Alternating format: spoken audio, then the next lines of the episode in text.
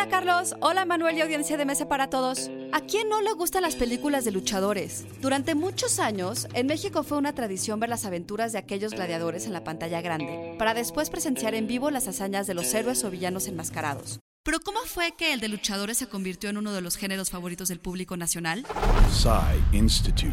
Masterpiece Your Life. La lucha libre llegó al cine en 1952 con La Bestia Magnífica de Chano Urueta, un melodrama que contaba la historia de dos amigos que se convierten en luchadores para salir de la pobreza. Pero la lucha gozaba ya entonces de enorme popularidad gracias a El Santo, quien encontró la fama a través de la serie de historietas publicadas por José Guadalupe Cruz e inspiradas por los cómics norteamericanos de superhéroes, y que fueron llevadas a la pantalla en El Enmascarado de Plata dirigida por René Cardona. Aunque la cinta no fue estelarizada por Rodolfo Guzmán Huerta, portador de la máscara, sino por el médico asesino, uno de los grandes enemigos, en 1961 el verdadero santo hizo su debut en el cine en El Santo contra los Zombies, el primero de sus muchos éxitos.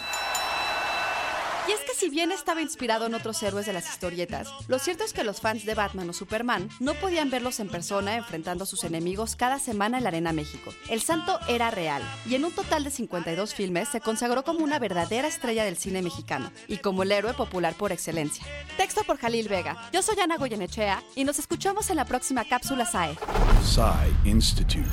Masterpiece Your Life.